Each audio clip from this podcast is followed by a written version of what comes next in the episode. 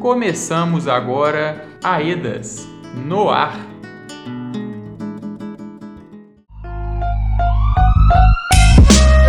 Eu tô dormindo é pra esquecer do mundo, esquecer as prioridades, esquecer do meu futuro, esquecer todos os maus agouros quando chega a noite. Não sou graça nem louvores e eu durmo.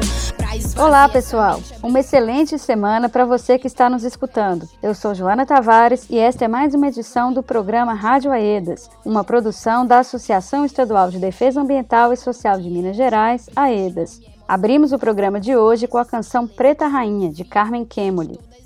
Estaremos aqui todas as semanas trazendo uma programação com notícias, música, dicas e entrevistas. Tudo isso para você que vive nas regiões atingidas pelo desastre socioambiental do rompimento da barragem do Córrego do Feijão. No programa desta semana vamos conferir. Entrevista. Marina Oliveira, da Arquidiocese de Belo Horizonte, moradora de Brumadinho, fala sobre o trabalho que tem sido feito com as famílias do Paraupeba. Saúde. Confira dicas para se proteger do coronavírus e se cuidar na quarentena. E para começar, vamos ouvir uma mensagem da equipe de mobilização da EDAS sobre os grupos de atingidos. Momento AEDAS. Olá, eu sou Clarissa Paz, faço parte da EDAS estou na função de coordenação de equipe de mobilização na região 2. Os grupos de atingidos e atingidas são espaços autônomos construídos através da auto-organização das famílias atingidas. São compostos por toda e qualquer pessoa que se reconheça enquanto atingida e são formados de acordo com as divisões de bairros, de comunidades, de acordo com as proximidades ou necessidades que sejam entendidas como um critério para as formações desses grupos de atingidos e atingidas. Esses grupos representam a principal forma de participação no processo de reparação dos danos. Através das suas reuniões, há o compartilhamento de informações e o debate sobre seus direitos, sobre os danos causados pelo rompimento da barragem, suas implicações na vida da comunidade, as possíveis formas de reparação, a elaboração de pautas da comunidade e outros assuntos que sejam de interesse desses grupos. Então, é um espaço de recolhimento das demandas, de sugestões, de opiniões dos atingidos e atingidas. Portanto, não deixem de participar. Esse será o nosso canal constante de comunicação, inclusive os compartilhamentos das informações referentes ao processo judicial, mas também de informações produzidas pela própria equipe técnica e suas pesquisas complementares.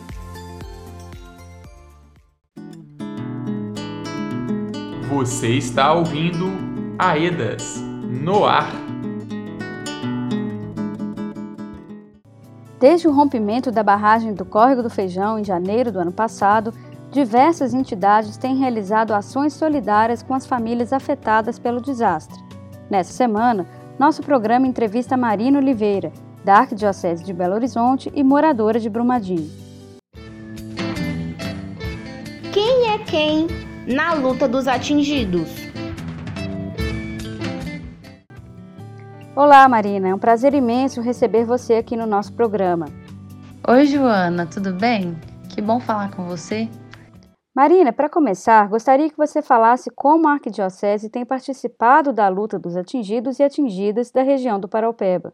Desde o crime da Vale, em janeiro de 2019, a equipe da Arquidiocese tem atuado em diferentes frentes em apoio às comunidades. Uma dessas frentes é emergencial assistencial. Nós fizemos campanhas de arrecadação de doações e distribuição dessas doações para aquelas famílias que estavam precisando. Mas também atuamos numa frente de apoio jurídico dessas comunidades e das pessoas que, que tiveram seus direitos violados. Um outro eixo foi também um apoio psicológico e também, é claro, um apoio espiritual. Nós temos baseado muito a nossa atuação em garantir a memória das 272 vítimas por um modelo predatório de mineração que colocou o lucro acima da vida.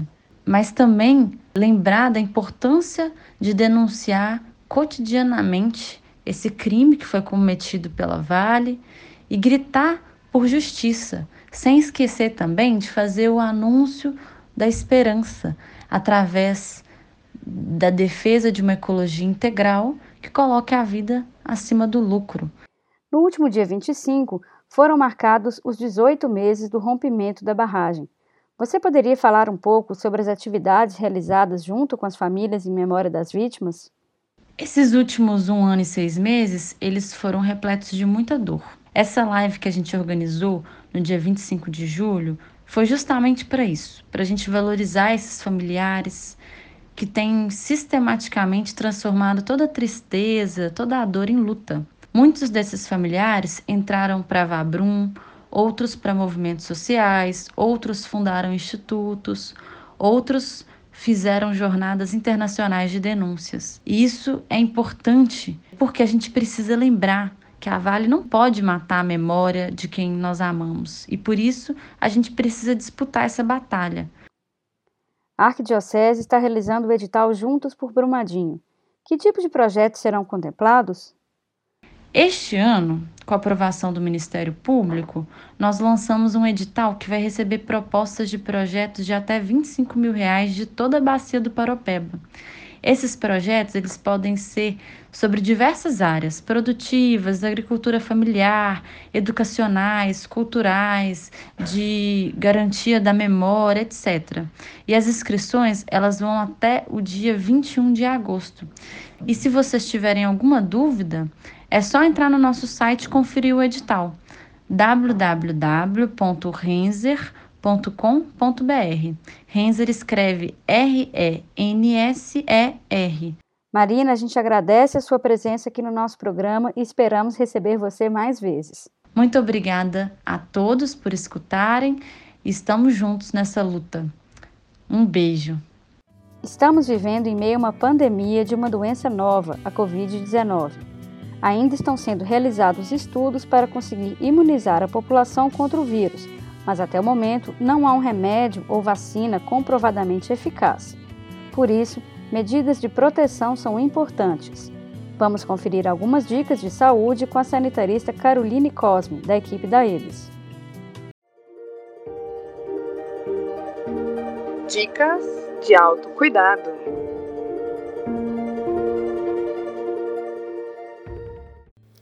Olá, me chamo Caroline Cosme, faço parte da equipe técnica de saúde. Hoje a gente vai conversar um pouquinho sobre alguns cuidados em relação à Covid-19. Em época de pandemia, é importante a continuação dos cuidados para nos manter longe desse vírus.